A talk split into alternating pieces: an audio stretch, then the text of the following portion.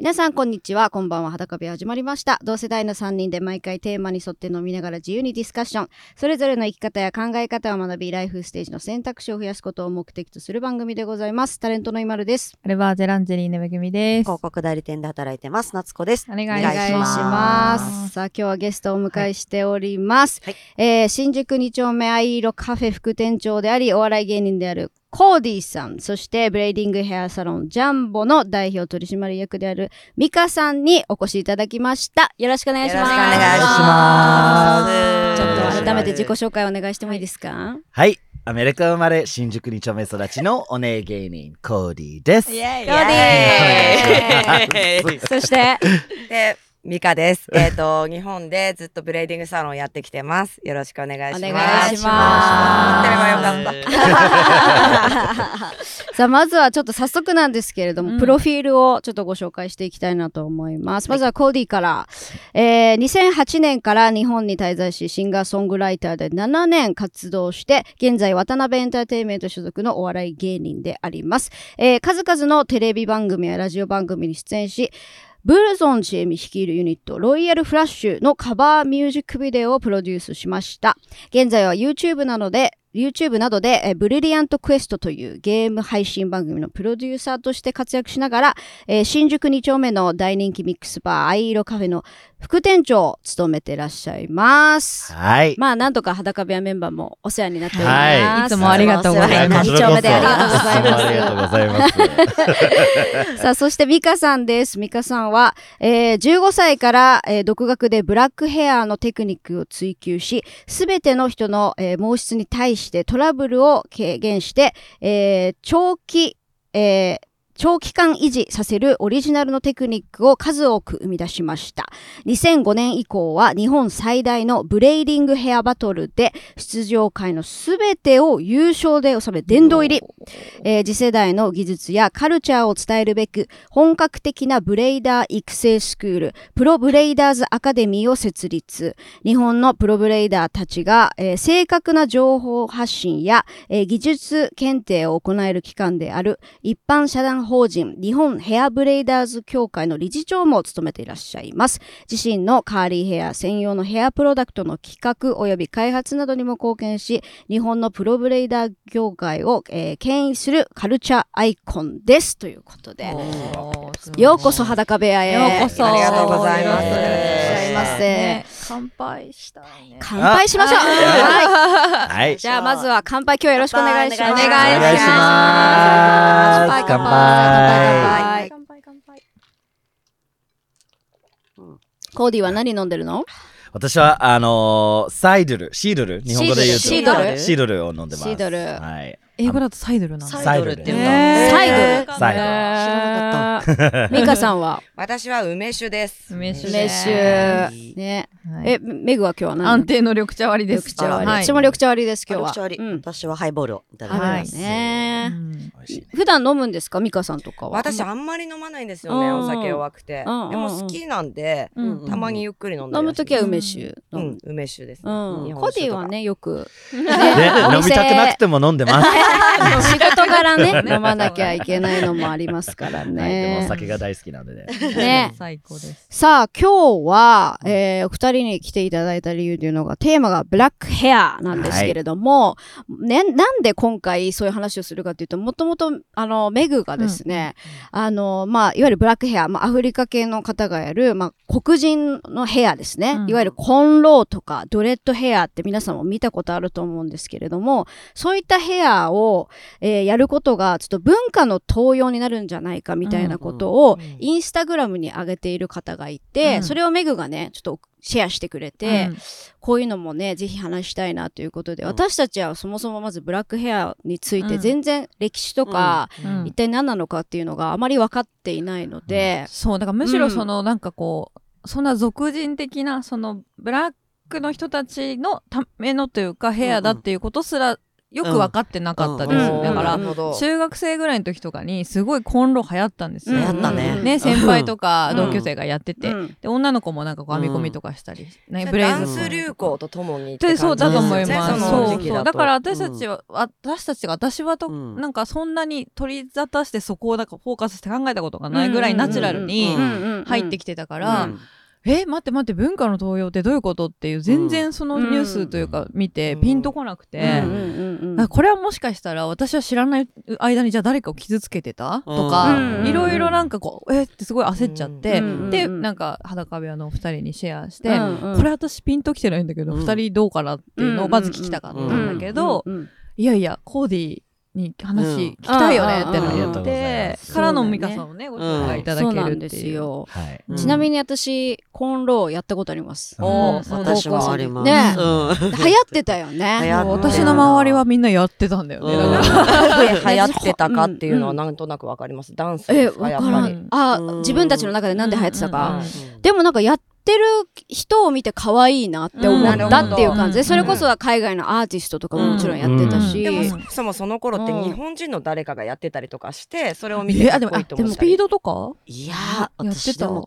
海外のアーティストかな？やっぱ海外アーティスト見て。なるほど。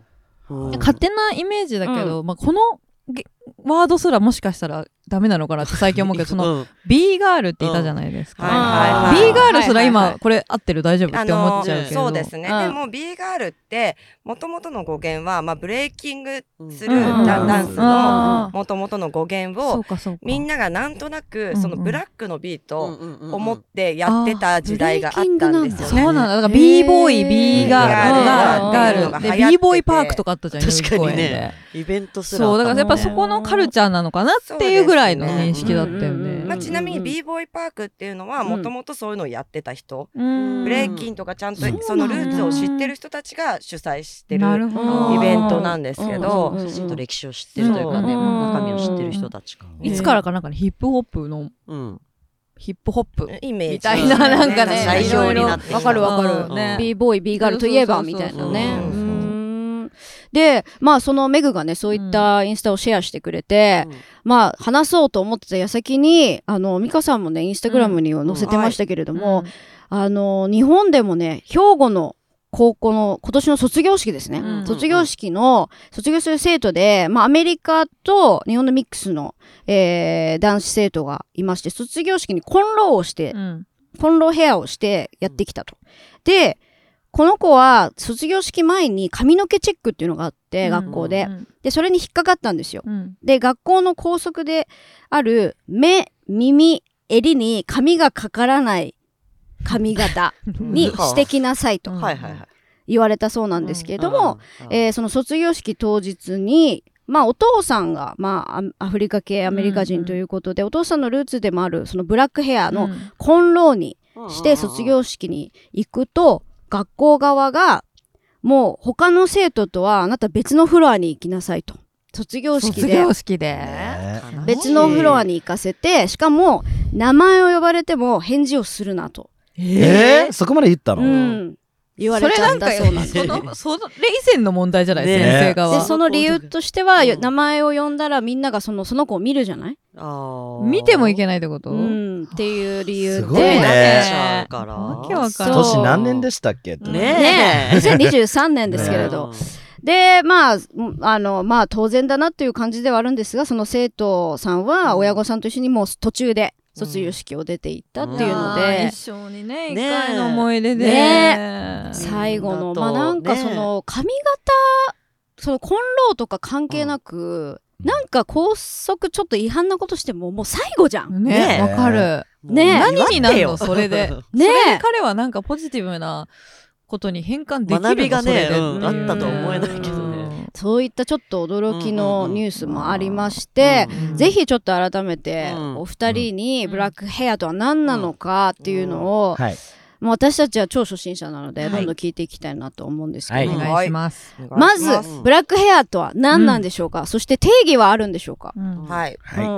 じゃあ、ブラックヘアはミカさんからいく。じゃあミカさんお願いします。あのいわゆる黒人うんがやってる髪型と思っていただいていいと思いますね、うん。ブラックヘアっていうのは。まあ、直訳すると黒髪なんですけども、うん。ブラックっていう部分は黒人っていう部分に引っかかるんで、黒人っていう表現自体も今いろいろと言い方難しいんですけど、うん。今回の件に関してはそう表現させてもらわないと多分話が難しいので、うん。表現させてもらうとして、はい。いわゆるドレッドとか、ブレイズ、うんいっぱいの三つ編みですね。うん。あとはコンローって言って、うん。今回の高校生の事件、うん。頭皮に張り付いたヘア、うん。それ以外にもたくさん種類はあります。基本うん編み込まれてるヘアうん。ですね、とか束になってるもの、うん。っていうのを基本的にはブラックヘアと思って大体種類ってどのぐらいあるんですか？いやもういっぱいありますいっねあいっぱいそんなあるんだ。はいで編み込まれたヘアが、確かに。これ今さブラックヘアコーディのうん。今の髪型は、それは何になるんですか？ドレッドロックスですね、はい。ドレッドロックス。ス。今で YouTube の方はね見うんれるうんうん。うん。そうです。ねありがとうんミカさんにやっていただいて、うん。あそうなんだ。日本だとドレッドとかドレッドヘアって表現されるんですけど、うん。まあ海外だとロックスっていうことが多いですよね。はい。あそうなんだ。はい、逆ですね。でもそのロックスにもまた種類があって、うん。ほにゃららロックスとかいっぱいあるんで、そうそうですはいいうの入れたらまあいっぱいあるんですけど、ねはい基本はなんかその編み込んだりこれはどういう状態なんですかロックスっていう部分、うん。うんいわゆるみんなが思ってるドレッドの定義は、編み目が見えなくて束になってるって思ってもらえると分かりやすい。す。ごい綺麗よね。なんかかんイメージしやすいと、まあ、ボブ周りとかあーそうだね。はい。うんね。うんうん。ドレッドロックスですね。なるほどなるほど。はい。で、うん編み目が三つ編みなのがブレイズ。ブレイズ、うん。はいはい。張り付いてるのがコンロ。ああそっかそっか。あー。はいはいはいはい。動けるのがブレイズなんだ。うん。動けて三つ編みですね。うん三つはい編みのねはい細い三つ編みですよね。コンローを頭に貼り付かせるわけじゃないですか。はい。で、うんただ髪長い人ってその後ろも、は今度ブレイズになってきます。そうですよね。はいはいあるあるある。こと。ねいるよね。うん。2000年代とかよく見てた。うんうんうんダンサーさんとかよくいたよね。うんうん貼り付いてる部分は可愛いんコだよね。ンロー。ただ後ろぶら下がってるのブレイズっていう言葉ってうん。名詞でもあって、はい。あの動詞？はい。でもあるんで、うんはい。うん。編むっていううん。意味もあるんですよ。だからまあブレイズしたいなとかってアメリカ人の人が言ったとしても、うんそれは編みたいなっていう意味だったりもするんで、今のは名称としてのじゃあ変な話、はい。三つ編みもブレイズみたいな話ですか、はいブレイドですね。ブレイド、あブレイド。ブレイド、はいうんうん。編み込むということを言ってるのがだからとにかく複数形になるブレイドそうってことかななるほコーディの中ではどうですか？ブラックヘアは一体コーディの中ではうん。なんて言えばいいんですかでしょう？ねでもまあ、うん。さっきミカさんが言ったように、うん。えっ、ともともと黒人の髪質に合わせたうん。髪型うん。がブラックヘアだと思ってるので、まあそのまあこれから多分話すと思うんですけど、うん。そのブラックヘアはあのどこまでやってもいいとかうん。の話はあると思うんですけど、うん。なるほど基本的にまあ黒人の髪質に合ったヘアスタイルがブラックヘアだと思ってる、うん。そうですね。はい。ちなみにまあポッドキャストでお聞きの方が一番多いと思うんですけれども、コーディはねアフリカ系アメリカあ、そうで。す。はい、人といごめんなさい。うことで YouTube の人はわかると思うんですけど、ね。うんうんうん。黒人です。そうだからやっぱ昔から、まあ、家族とか親戚とか、うん。そういうブラックヘアに関しては、もう本当になんていうんですか当たり前？当たり前です。もううんずーっと中学校からいろいろやってて、自分はどっちかというと、結構髪型遊んでるタイプなのでコンローもやったし、ブレイズもやったし、エクステもやったし、うんなんかいろいろやりました。うん。なんかやっぱちっちゃい時からみんなやってるイメージはあるよね。やってます、やってます、やってます。うん。で、特に女性の方はやってます。ん。男性がやるのは結構最近あ流行ったんですけど。へえななんでそれは違うんだろう、うん。なんだろうね、自分が若い、多分世代だと思うんですけど、うん。自分が若かった時は、もう、男性は髪短くっていうイメージだった。フェードって言うんですけど、はいはいはいあの、坊主に近い状態で、うんうんうんあの上がちょっと伸びてる部分で、うんうんうんあのどんどん、はいはいはい。短くなる。のがはいはい。なはい MC ハマーみたいな。そうです、うんはいうんそれがフェードっていうんですけど、男性はフェ名前ード。があるんだ。へー。女子はいろんなややあの髪型のやり方はあるんですけど、うん男性は基本的にフェードっていうイメージだったんですけど、多分この 20, 20年10年ちょっとぐらいからもどんどんいろんなもっと自由化して。へーはい。はいはいはい。そうか男性女性で分かれてたんだすそ。の子供とかがやってて当たり前のスタイルでもあるので、もしかしたら日本の方ってうん。ヒップホップのイメージだったりとか、うんスポーツ選手のイメージ強く持ってる人がすごい多いと思うんですけど、うん誰もが普通にやっててもうんいい髪型で、うんうんただうん男性と女性のあれの違いはありますね。はい。男性は短く切っちゃえばいいっていう、はい。まあ、イメあージもあるけども女性の場合は編まないと維持できないってはいいうようなはい。ただ今ってそのジェンダーもすごくあの周りが見て男性と思っても本人がそうじゃない場合もあるので、うん。今その辺もちょっとまあ難しいとまあこねろかなって思いますね。なんかちょっと戻っちゃうかもしれないけど、そのうん編まなきゃいけない理由はそのはい。毛質だって話があるんですけど、うんはい。えっとまあそれってどういうことなんだろうっていう、うんそのなるほど。うんえっと基本的にある程度のこうコイルの強いカーリーヘアって、うん編まないで伸ばすってすごく大変なんですよ。うん。簡単に言うと、うん例えば毎日のように髪を溶かす、うんでもそれによって頭皮だったりうん。髪が傷ついたり、あー。痛かったり、うん。溶かすこともやっぱ大変なん大ですね。変ですね。でなるほど。特に毎日のように子供を溶かす時間と労力もすごくかかる、うんお母さん。子供何人いても大変、うん。であのそこに時間をまず割かないといけないのと、あとは髪の毛も傷んじゃったりうん頭皮も痛かったりするので、うん一番あのし健康的にというか、生活できるのが編んでる状態なんですよ。うんなるほどね。だからめちゃくちゃ機能を考えた髪型、そうだよね。そうなんですよ。うんうん。意味があるってことですよね、うん。しっかり。でもそれを知らない人がすごく多くて、うんうんうん。ファッション的要素だと思ってる人が多分すごく多いと思うんで、まあ、いかんせんやっぱ綺麗じゃん編んでるのも。やっぱりそこに芸術性は感じるんですよ、ね。あるとは思う。見た目の素敵さもあるんですけども、うんもう今プロテクティブヘアって言って、うん地毛を保護するうん。地毛とか頭皮を保護するスタイルだって言われてるので、はい、ねそういう認そういう識を持っていただけるとうんうんうんまた見方が違ってくるかなって思いますそねの。カーリーヘアはやっぱり多い。みんなやっぱカーリーヘアの人が。うん。そうですね。えっと黒人の中でも率が高い。質が4つぐらいに分かれてて、うん 4C とかうん。4B があって、うんまあ一番きついのは 4C っていう、うん。自分はそのぐらいの髪質なんですけど、うん。結構あの緩いカールの黒人の方もいれば、はい。結構きついカールの黒人も。います。うんそのゆるい人は、ん。はい。まあブレイズとかをしなくてもまあいけるよっていう人ももうの人もいます。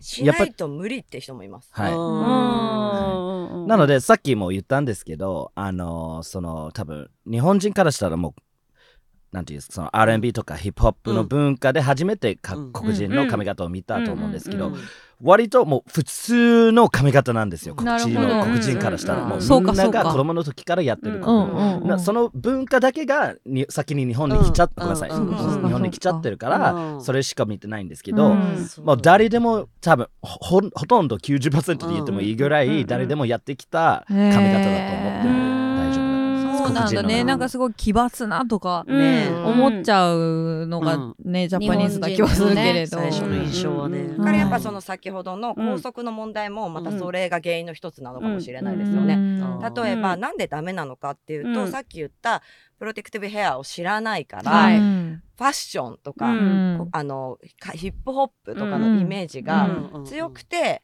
先生はダメって言った可能性が高いと思うんですよね。でもなんかそう考えるとますますそのやっぱ先生やばいよね。し知らないんだそんなこともっていううん。変な話、まあ教える立場にいる人じゃん。さあなんかこうなんでこの校則がダメなんだっていうことを、うん。その深いところまで先生自体も別に理解してないってことなんだなって話になっちゃうじゃん、うん。これっそうだね。ねうん。そうですね。でもそれ以前に、まあ私たちはすごいその時に、うん。あの、あ、もうちょっと発信しとけばよかったなって思いましたね。そうかそうかそうかうんそういうものだってことを。うんうんうんうんでもねそこはまあまたこの今回の、ね、校則に関しては、それをやっぱりしっかり話し合えてなかった生徒と学校側がうんっていうところがこうなっちゃったのかなっていうおのは。父。様側もだからそれに対してこうん。うなんだろう説明とかまあしたのかもしれないしわかんないけど、うん。なんかこそうね。ちゃんとねねうん。やりとりはね。だから話し合えてたらよかったけど、うん。きっとなかったんだろうねっていう。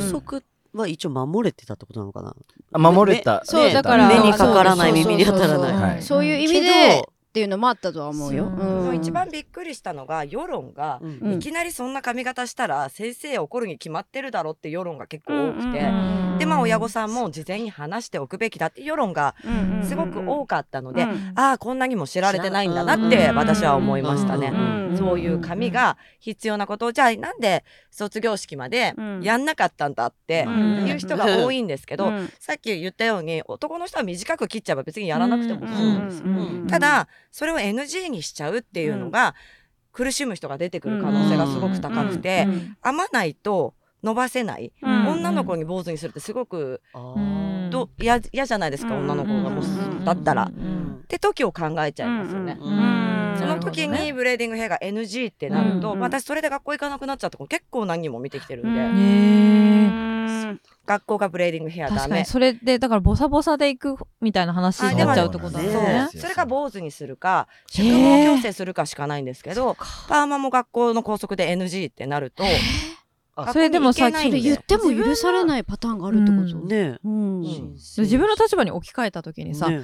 髪ボサボサで行くか坊主にするか、どっちか選べば学校行けますっていうね。選択肢になっちゃったら、ね。こんなきついことないよね。ないよ。かわいそう。その子は結局引きこもりになっちゃった子もいたんですけども、でも、まあ、私の店に来て、うん。ブレーディングヘアを結局やることになりました、うん。そしたら外には出れるようになりました、うん。学校には行かなくてうも、よかったですね。そういう例はでも本当にすごく多あるいでんですすか日本のミックスの業界では。そのまああの黒人の方が、えーまあ、えーブレイズこブラックヘアをやる理由としてそのカーリーヘアで、まああのしっかりこうケアをするためにやるっていう一個の理由があるんですけど、その他に何か理由ってあるんですか？なぜその編み込みをするのかとかそのなぜブラックヘアというカルチャーがあるのかっていうそこの歴史だったりとか、はい。ううんん、そのきっかけってというのは何かあねったりするんですかね？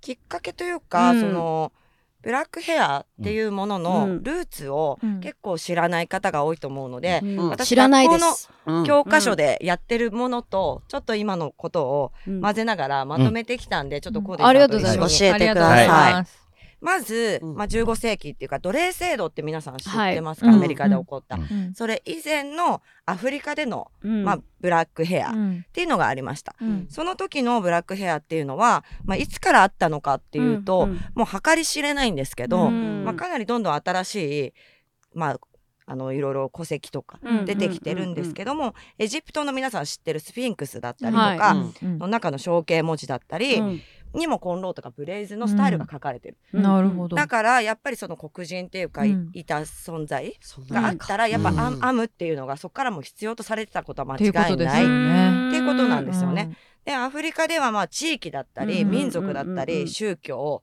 身分とか婚姻関係だったりとうんか、そういうアイデンティティ年齢とかもうん髪型でわかる。うん。っていうのがもともとのブレーディングのルーツです。うん。へーなのでファッションとかじゃなくて、うん。もうそういう日本でうん。も髪型で地位とかうん。あったじゃあないですしたね。何結い何何結いみそうそうそう、たいな。そういうぐらい。い、まあ、うん民族的な、えっと文化うん。の一つだったわけですよね。うんそんな昔からあるもんねねもうもうなんか黒人がいたら多分あったと思うんですよ、うん編むっていうのは。絶対あると、うんあったと思います。じゃあななんでそんな昔からあるのかっていうと、やっぱり必要でプロテクティブヘアだったっていうのが、もう昔からあるのかなと思います。うんでもアメリカって奴隷制度がはい。今度起うんこりますね。うんで奴隷制度ってやっぱみんなあんま知らない人が多いと思うんですけども、うんえっと奴隷としてアフリカ人がアメリカに連れてこられました。で、まあ、1619年、うんうんえー、と西アフリカからアメリカバージニア州ジェームスタウンに連れてこられますね。でそこから黒人のヘアって奴隷として連れてこられたら全部剃られちゃってたんですよ。坊主に。そうはい。でなんで剃られちゃってたかっていうと、黒人のアンディティティで髪の毛が大事って知ってて剃られちゃった。ああ、アイデンティティをそがれちゃうんだ、そそう。れで。なるほど。もう本当になんか虐待といううか、あえて屈辱的なあえてうんその人権というか、うんそういうものを奪って、物とか動物物のように扱うためうんに、うんそういうこもうあなとをたは人間じゃなくても物だよっていう意味で、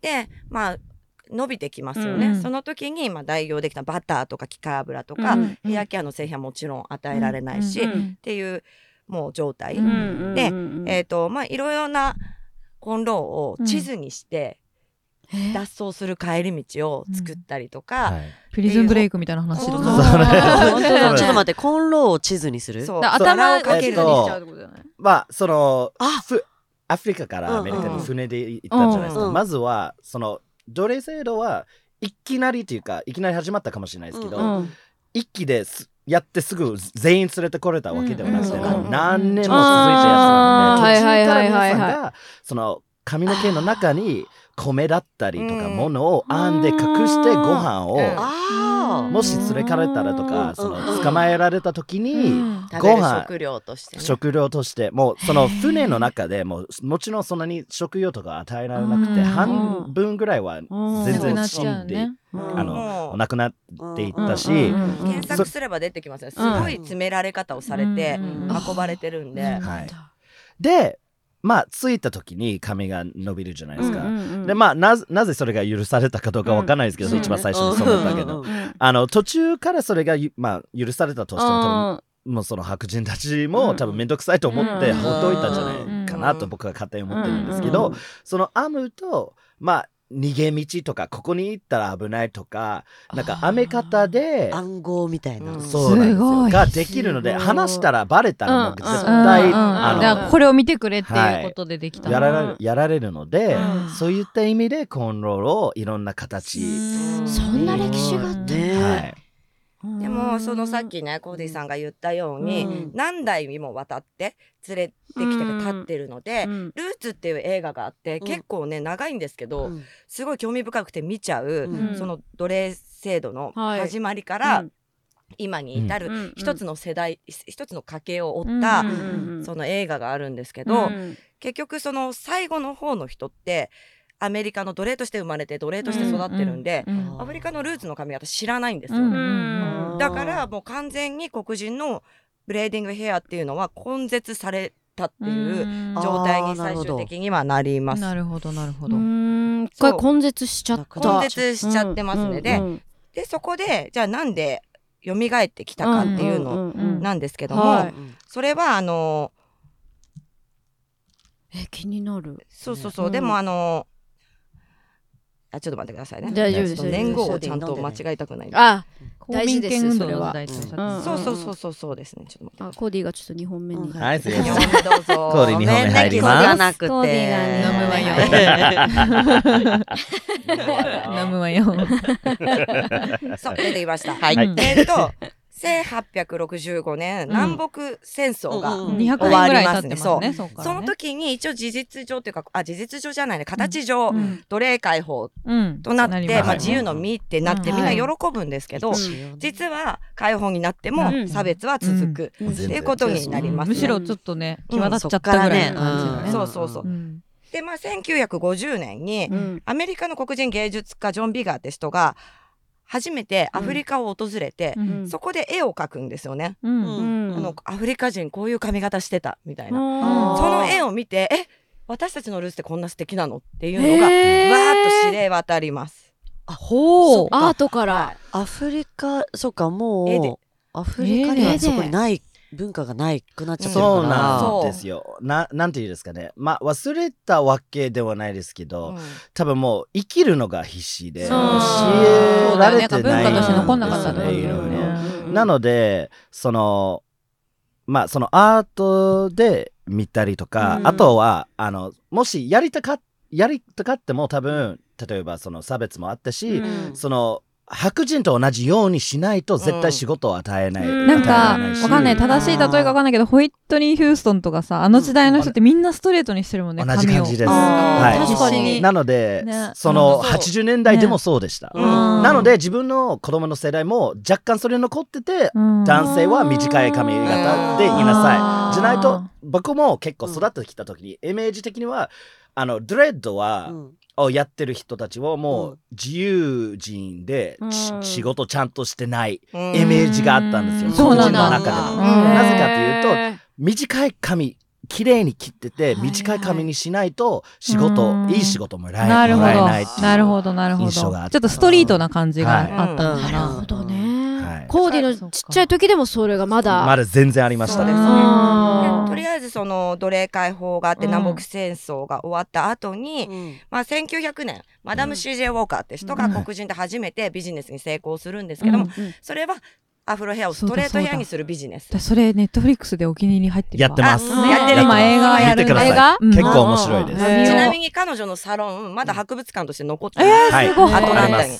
なななんていう？なんていう映画？ネットフリックスの何だあとっけあれ？なんていう方？メイ メイキングなんとかじゃなかったなんていう方でした？あでもマダム CJ ウォーカー。そそう。そうそうそうマダム。マダムなんちゃらのなんちゃら。マダム。シージンウォーカはいああれですかねセルフメイドウーマン。そうです。そうあーです。あはいはいはいはい。ー。見たい、見る。はい。お気に入りだからやっぱりできるだけ髪がストレートでうん。肌が白い黒人の方が、うん。あの奴隷とかそういう地位が高いっていう風にされて、た。うん。だからみんなそういう風にしてたんですけども、うん。うん。うん。うん。1950年。うん。あじゃあ間違えた、えー、すいません。はい。全然大丈夫はい1960年、うん。みんな知ってると思うんですけど公民権運動って言って、うん。ブラック・イズ・ビューティフルっていう言葉とともに、うん。えっ、と黒人が人権を主張する、だから皆さんが知ってる映画で言うと、うん。マルコム X とか、うんうん。キング牧師とか、っていう映画は、うん。その言ったらその黒人が僕たちは人間なんだと、うん。っうん。ていう運動をした、うん。っはいはい。ていうのが時代。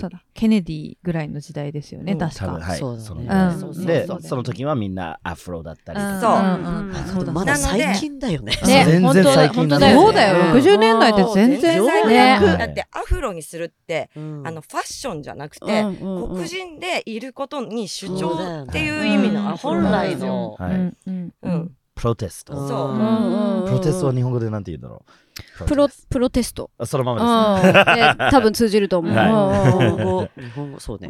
だからまだファッシションじゃなくて、うんそのうん。自分たちのやっと主張しだしたうん。っていうのがそうですね。うん。で1962年に、うん。シセリー・タイソンっていう女優さんがコーンローでテレビにはい。出て、はい。やっぱその黒人である文化的なものを主張したりとかうんしだして、で70年代からナチュラルなアフロだけじゃなくて、コーンローとかうん。ブレイズとかをやるようになってくる、その頃は、まあ、アフリカからうん。ブレーディングのうんプロフェッショナルを呼んで,、でそこでいろいろワークショップが行われたりとかして、黒人が黒人らしいヘアスタイルでいるために、うんそういうことがやっと文化として入ってきた、うん。めちゃくちゃ最近ですよね。でそそううですすよね。ね。すっごい時間かかってる。だからはいコーディはお父さんとかお母さんとかおじいちゃんおばあちゃんとかはもうそういうのはやっぱこう時代でも直接いろいろそういう話聞いたりとかは。そうあそうですね。うん。聞いたりはしてましたけど自分は、うんえっとインディアナ出身でどっちかというとちょっと田舎のところなんですよ、なので白人が多くてやっぱりなんていうんですかね自分のその身を守るんじゃないですけど、うん。自分のためだったらうん。もうスストレートにしたりとか、はいはいはい。男性は短くにしたりとか、うん。なので親戚とかに、うん。あのドレッドしてる方もいたんですけうど、ん。やっぱり周りからあまりよくあのあいい目で見られてなかったです。うんそうなんだ。その人はまとめの人生歩んでないとうんか、うん。まあその人のためを思って言ってるんだろうけどね、はい。親戚とも。うんうんうんうん全然ありました。か。なんかうん私、SNS の情報でしかないけどよく、あのブラックのかうん。かファミリーとかで、うん。お母さんとかお父さんが娘の髪をなんか初めてあ編んであげる時みたいな動画とかたまにうん。たまに見るね。見る、うんななんかこうやってやるのよっていうことを教えてあげるのが愛の一つの形なんだ、うん。みたいなのを言ってるのを見た時に、あなんかでもまああの一緒とは言わないけど、うん。でもお母さんが朝自分の髪を言ってくれる時ってそういうのだったし、うん。こういうふうにやるのよって言われることは、うん。まあ私たちの場合は何かそれが文化の何っていうことではなかったけど、うん。なんか一つのこう、うん。自分を大切にする時間の一つだったわけじゃん、うん。セルフケアの一部として。それがより強く今話を聞くそと、うだねあるから家族間でも伝えていきたいものだっただろうし、衣食住にほど近い存在だと思ってくれる。とうん。分かりやすいですね。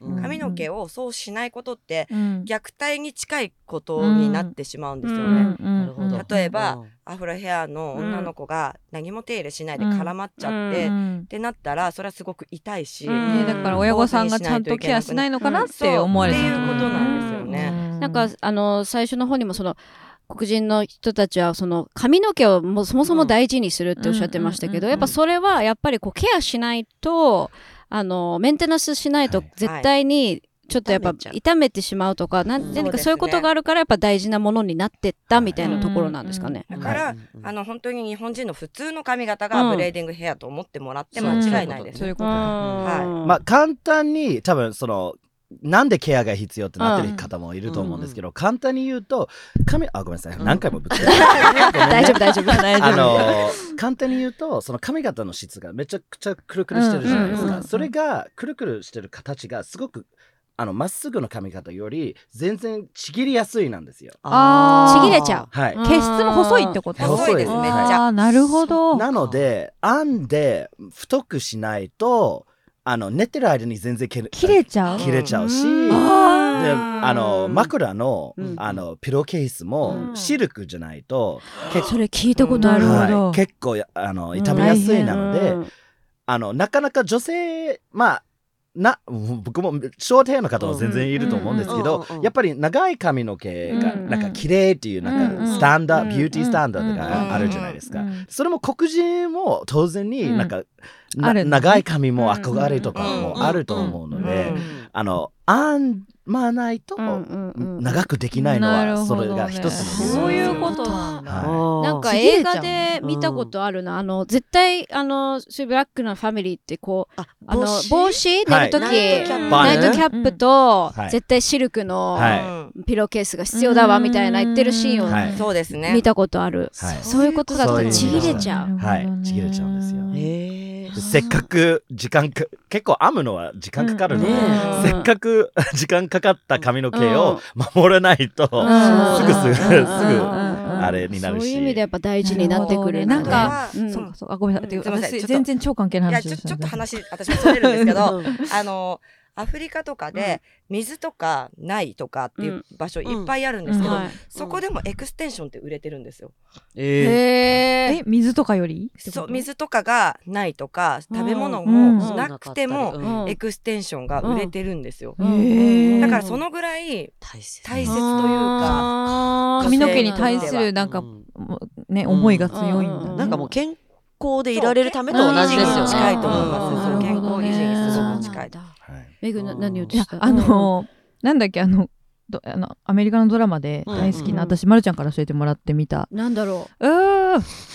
養子黒人の男の子を養子にもらうファミリーの話です、うん。あー。ラストオブアスじゃなくて This is Us ああ This is Us あーはいはいはいはい This is Us ってお話で、うん。その白人の夫婦が黒人の男の子をうん養子にもらうんですけど、プールに行くんですよファミリーで。そしたら、黒人さんたちのエリアと白人のエリア。あ分かれてるね。がなんとなく分かれちゃってて、うん。でその時になんか日焼け止めを塗って白人の娘たちに同じようなことをやってあげてるんですよね黒人の子供に対してうん。白人のうん。ご両親が。そしたらその黒人の方のお母さんがスッと来て。あの、うん。黒人の子はなんかはい。はい日焼け止めの塗り方もちょっと違うのかな、なんうん。なんうんかなんかあるん。だこうしなきゃいけないのよっていうのとあと髪の編み込み方私教えてあげるわみたいなことを言う、うんうんだけどそれを受け入れられないのそのうん。白人のお母さんは。母の意地みたいな、ね、母の意地みたいな。私もちゃんと育てられるわよみたいな、私だって髪の毛のケアしてるわって言い,、言いたがるんだけど、私いまいちそのシーンがうん。そんなに分かってなかったんだけど、うん今日お話聞いて、そのケアのための編み編み方を教えてあげればの意味だったんだっていうのすごい今うん。私納そうだね。得した。そうだね。ん。ファッションとしてじゃなくて。そうファッションとして。こうんなこれが黒人っぽいからこうしなさいって言われたって多分白人のお母さんは思ってるっていう描写で、うん。で私もそう思って見ちゃってたけど、うん。また時代が昔の時代の設定だしそうそうそうね昔の時代の設定だから。うん。でも多分あのシーンが伝えたかったことはなるほど。そう。そう。ね、今まで教えてもらったようなうんことが。そのちゃんと子供の健康のためのケケアとして言ってたんだって今すごいうん腑に落ちましたっていう話。知らない人多いよねきっとね。いや知らない。それは知らない。うん。でもそれはそうですよ、ん。日本人日本にそんなにまあ日本人が多い人口なのうん。で、黒人はそこまでいないし、うん。そもそも例えば東京とかじゃないところでうん黒人とで出会う、うんなんか人生一回も出会ったことない人もいると思うし、うんまあでも今普通に外国日本に住んでる外国人も増えてるし、うんハーフの子も,、うん子も増えてますし、うんまあそのみんなが知っておかないと、うん。さっきの高校あいやそうだねそうねだね。ことが起こっちゃうこれだけじゃないかもしれないもん。ね。たまたまニュースになったけど、うん。あ絶対それだけじゃない。ね同じ思いしてる日本ってまた別の問題があって、その黒人のミックスの子とか、うん。黒人自体が少ないので、もう街に一人だったり、学校に一人だったり、うん。っていうことが多いので逆にみんなで知っていかないと、ね。えそうおこれ伝どうしたらいいの、ね。どうやってつって、まあ、こうやって裸部屋とか、美香さんにインスタグラムで発信するとか、コーティーがね言ってくれるとかうん大事だと思うんだけど、うんもっとは早く伝える方法絶対ある。ままず第一にうん。ケアってあることをまず知ってもらうっていうことが大事で、で例えばその証明書を出せば、うん。ミックスの子でもうん学校で許されるとかもあるんですけども、うん。例えばなんですけどじゃあ A さんはうん。日本で育ったミックスです、B さんは日本で育った日本人です、うん。この2人は日本人としてずっと生活してます、うん。ただ人種のか肌の色だったり、髪の毛のテクスチャーが違います、うん。2人でダンス教室に通います、うんで混同しました、うん。じゃあ、はい。ミックスの子はいいですよ、そうか。でも日本人の子はダメですよってなった時に、こあミックスの子うん。もそこで初めて差別を感じてしまうはいっていうこともあるんですよ。うん。まあかねあのブロンドヘアにしたいのとギャルとのみたいなのもね、ねあの聞いたことあるし見たことあるし実際うん先輩でハーフの人とかいたから、そうするとじゃあカーリーヘアだったらいいのかうん。ってなってくるとアジア人でも実はカーリーヘアですごい縮毛の人とかも全然いるしそういう人たちにすごいブレーディングヘアって重宝されてるんですね。うんあとは、えー、とブレーディングヘアってすごい技術あるんで、もうウィッグみたいに完全に新しい毛を作ることもできるんで、脱毛症の人だったりねごめんなさいもう一回もう一回もう一回えちょっと待ってもう一回難しい毛を作るえーっとですねえ、編んで、その編んでる髪に縫い X 毛を作って、ウィッグみたいそうそうそうな。ああなるほど。ななのでう。自分の頭から出てきてるように見えそうなるほど。なるほど。でもう脱毛症の人に毛があるように見せる、うんうんうん。でもウィッグじゃないっていうこともできるんですよね。うんそういう技術もあるんはだ。えっと、だから完全脱毛症の人じゃなくて部分的だったりとか、薄かったりっていう人ってことですよね。そうです。ね。あとんは、完全に脱毛症でも、うん。結局貼り付けるウィッグみたいな今ねすごいので。ですもんね。ちなみにそのねメグが最初シェアしてくれたうん。文化の東洋っていう部分は、はい。どうですか？これはそうね。ちょっとまあ黒人ではない人ねがあの別の話にははなっちゃうんですけど、はい。うん。ミカさんとコーディの、まあ、まずじゃあ文東洋になると思いますか？文化の、まあ、まず文化東洋とは何ですかってなってる人は多いと思うんですけど、うん。まず、えーっと、その、まあ、何かの差別だったりとか、うんあの、オプレッションっていうか、抑えられた文化があって、うん。それの歴史とか知らないままうん。真似するうん。のが文化東洋だと思った方がいいと思います。うん。まあ、じゃあなるほど。えっとアフリカ系の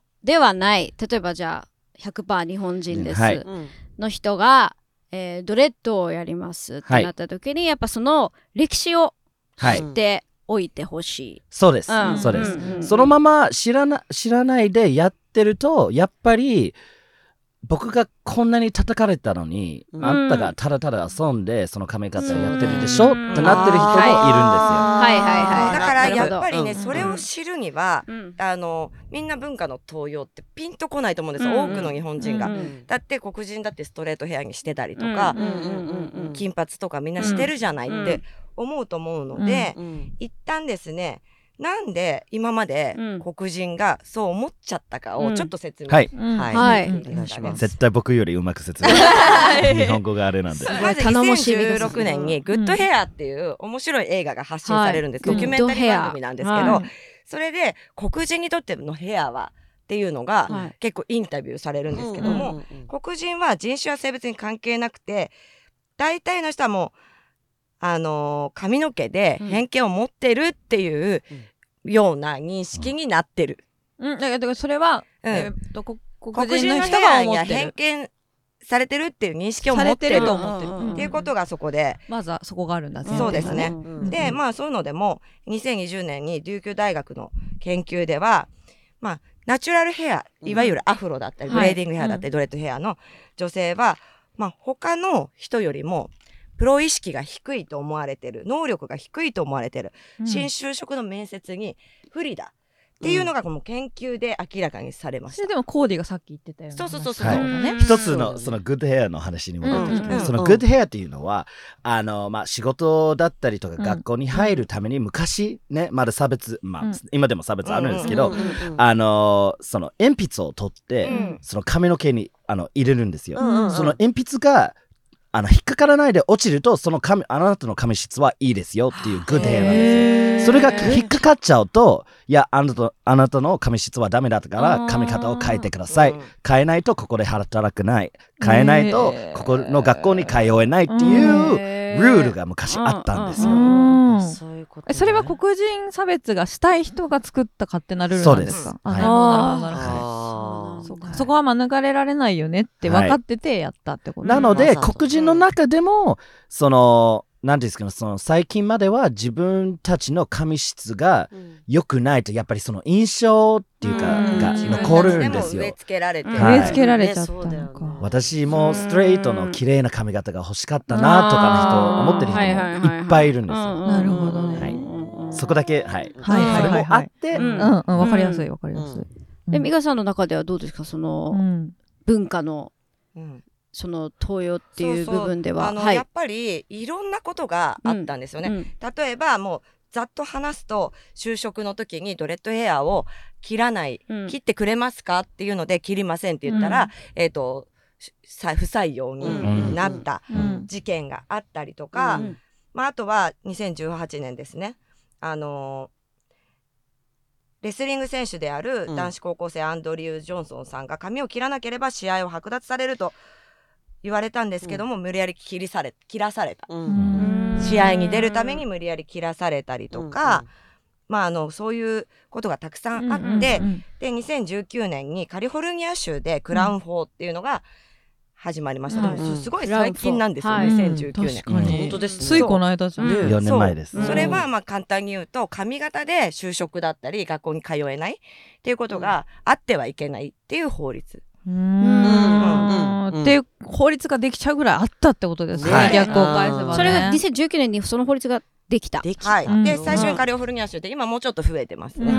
はいそうか。全全部に一気に広まるわけじゃないもんね。そうなんですよ。うん。そう。ちょっとずつなんだ。でも19年なんてめちゃくちゃ最近じゃないですか。うん。本当に最近。4年前です。ねそうかでもなんでもう全然私が22年うん。この店をやってるから、うん。22年前からブレーディングヘアは日本にあったんですよね。うん。うん。でもそんな時にもアメリカではもうまだ差別され続けてたわけですよ。はいはいはい。そうすると日本ではアメリカで受けてる黒人差別のような差別はないんですよね。うんまた別の差別はあったとしても、そうはないからうん。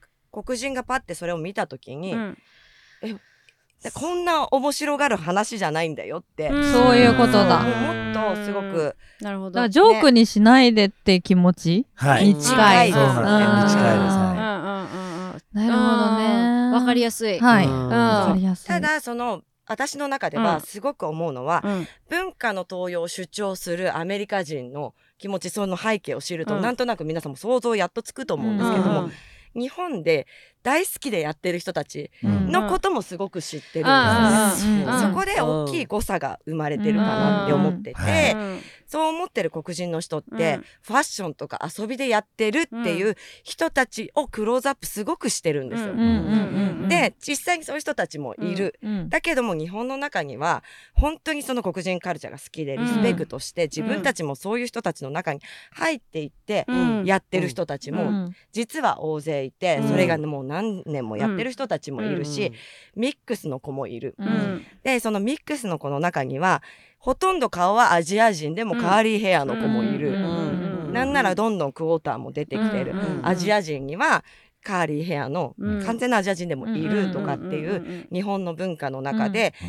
私は思うにはですよ、うんうんえっ、と日本ではカーリーヘアの人たちの中で、うんうんうん。とか一般的にうんヒップホップファッションだったりとか、うん。そういうイメージがすごくうん。強い、うん。うん。からかっこいいものだったりもするし、うん。憧れるっていう気持ちはすごくわかるんですけども、うんこれを文化の登用にして黒人ルーツしかやっちゃダメってなると、うん。逆にミックスのこの差別になっちゃうんですよ。うん。それは。うん。日本で全員それをやがっ助けられないね、うん。それだそうとね。そう。なってくるとそこを議論しないといけなくなってくる、うん。ミックスのこの日本人、うん。クォーターの日本人、うん。純日本人そこどこでライン引くの、うん。っていう、うん。今度そこの議論しないといけなくなっちゃうんですよ。なんかここのこういういろいろさ裸部屋でもさ、この間人事くん来てくれうん。人事くんってハハーフいわゆるだからそのハーフという言い方ってどうなのっていう回もあったんですよ、うんミックスなのかダブルなのかとか、うん。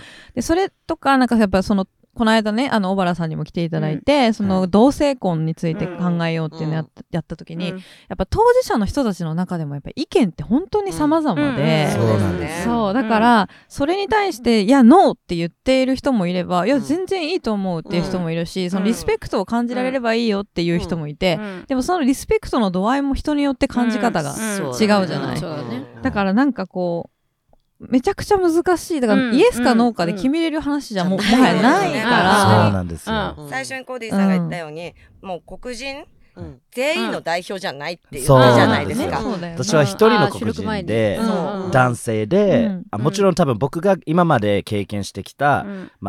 髪の毛に対して今回はうん。髪髪の毛に対しての差別だったりとか、あいろんな思いがあると思うんですけど、それは絶対黒人の女性と全く違う。うん。あの多分どっちかっていうと男性だからいつでも染めあの切れるし、うん。選択肢がもうちょっとあるようなはい。選択肢ももう感じちょっとあるので絶対その重みうん。が違うと思うんですよ。うん。ただ僕から思う僕が思ってるのが、うん。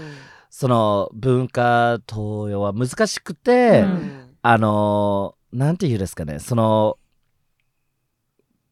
全然僕僕はねうん。一、人僕の意見なんですけど、うん全然やってもいいんですよ。かっこいいと思うし、あのやってもいいんですけどただやるんだったらこの歴史もあるのことあることをしててねっていう、お願いだからそこだけはちゃんとしててねっていう思いがあるんです、全然自由にやっていいけどはい。知っておいた方がいいってことですうんね。うん。うんそうだね。まあ私もでも同じで、うん。私はスクールの生徒には絶対この歴史っていうのを、うんまあ、各髪型ごとにうんやるんですけども、お客さんは知らなくてしょうがないと思うんですよね、来る人は。うんだけどもやる人は知っててほしいっていう気持ちがすごいあって、うんその髪型が何のために必要なのか、うん見た目だけかっこいいためじゃなくて、うんこれは保護なんだとか、うん子供にとってのケアっていうのも最低限知っといてほしいし、うん。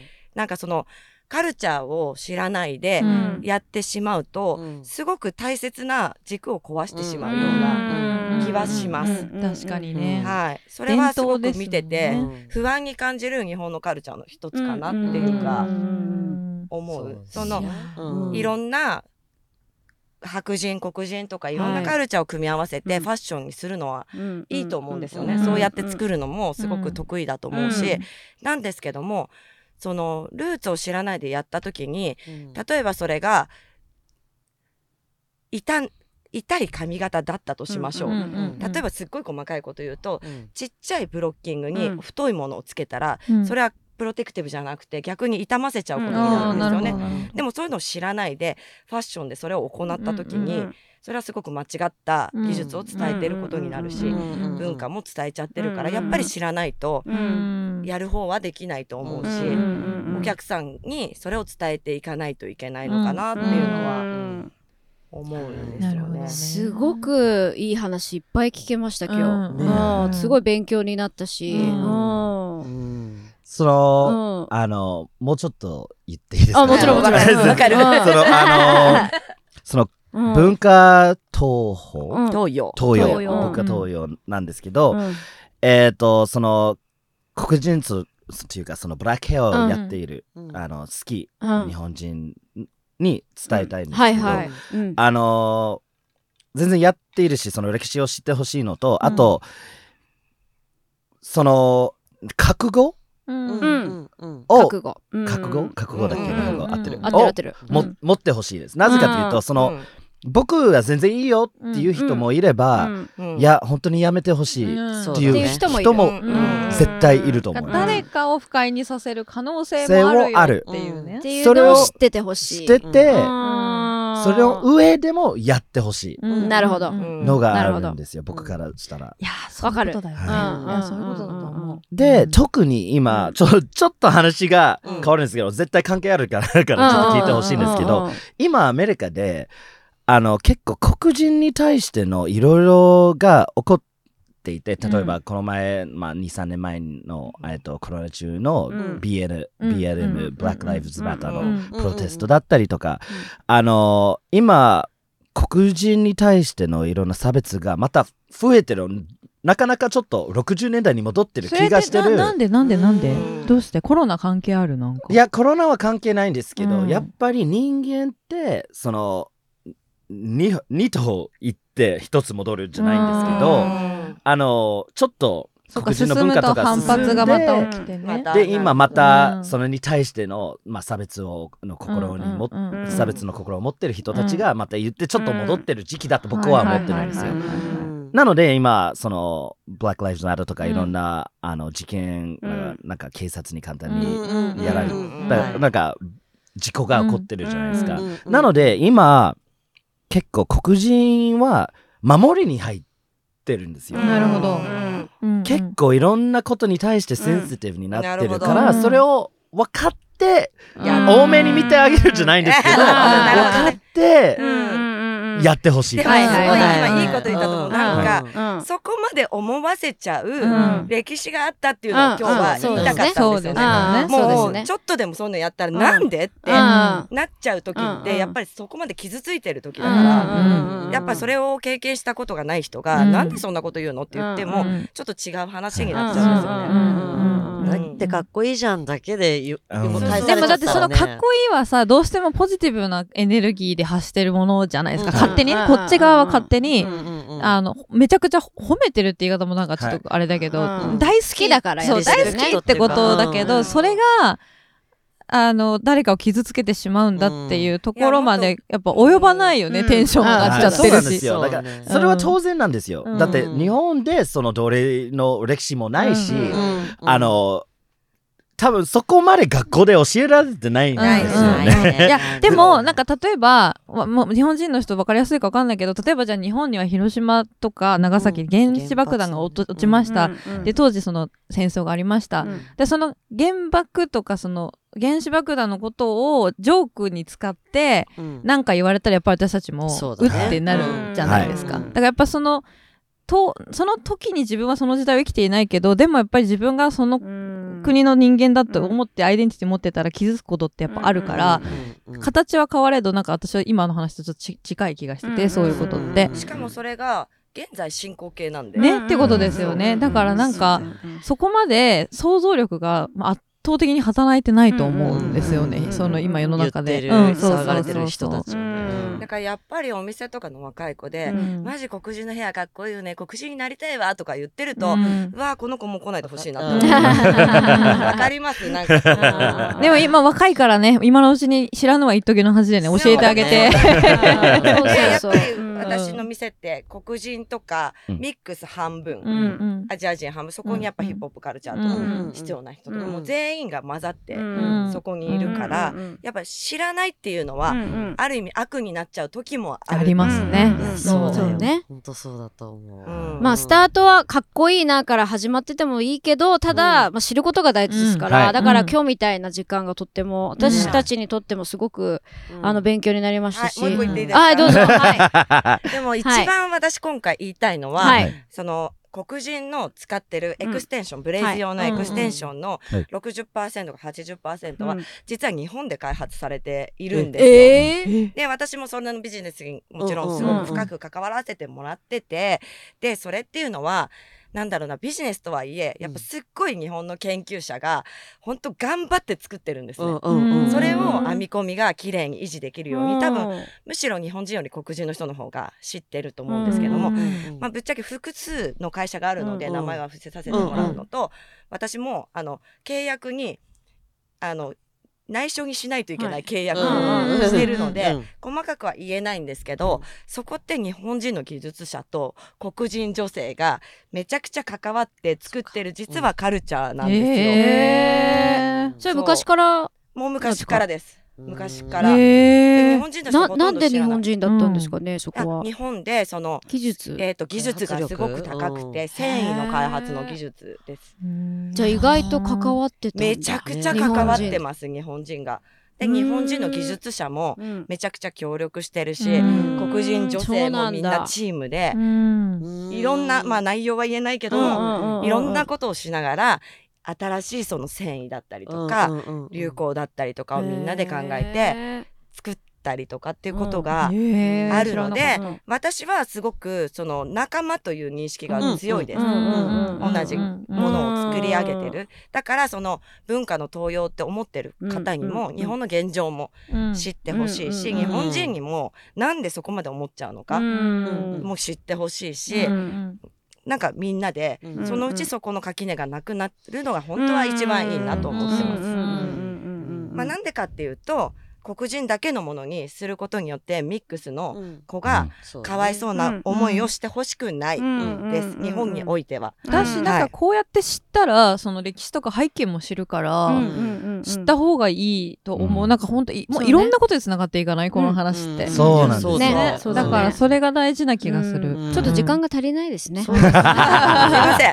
いやいやいや。うん、本当になんかすごい学びになりましたし、めちゃくちゃ学んうだん、ありがとうございます。がとうございます。取り上げていただいて。はいちょっともう多分ね、おそらく裸部屋最長のエピソードになったかもしれません。いやでも聞き応え抜群ですよとても聞き応えありました。あの分もっと各メディアの中で、うん多分これ一番わかりやすいと思います。えはい、ありがとうございます。すごいぜひシェアさせてください。あぜひお願いします。あの、ま、もっと聞きたいことは、ね。多分話ね、多分エンドレスに続いちゃいそうな気がする。コメント欄で、コメントなんに自らもね調べてほしい。そうそうそうだね。ですねうんうんうんそうですね。あの、美香さんの、あの、インスタグラムもでも、うんでもねあ、いろいろと詳しく書いてますね。写真もいっぱい上がってますし。うん。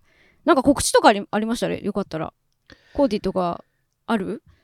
まあ普通にあのーうん。新宿2丁目のアイロカフェで あのーやってるので、はいお店立ってますからね。はい、はいレインボーの鳥居があるところかな。あそうです。はいアイロカフェで。レインボーの鳥居。それで、はい。それが目印みたいな、うん。美香さんなんかお知らせありますか？えっとね、私はその JHBA っていうはい日本ヘアブレイダーズ協会はい。のオフィシャルのアカウントがあるんで、うん。そこでスタイルの説明だったりとか、おカルチーャーとかいろいろ発信してるんで、興味があったらそこを見てみてください。ぜひあじゃあ概要欄だ。JHBA ですね。そうですはい、わかりました。じゃあ、ミカさん、JHBA で出てきますかね？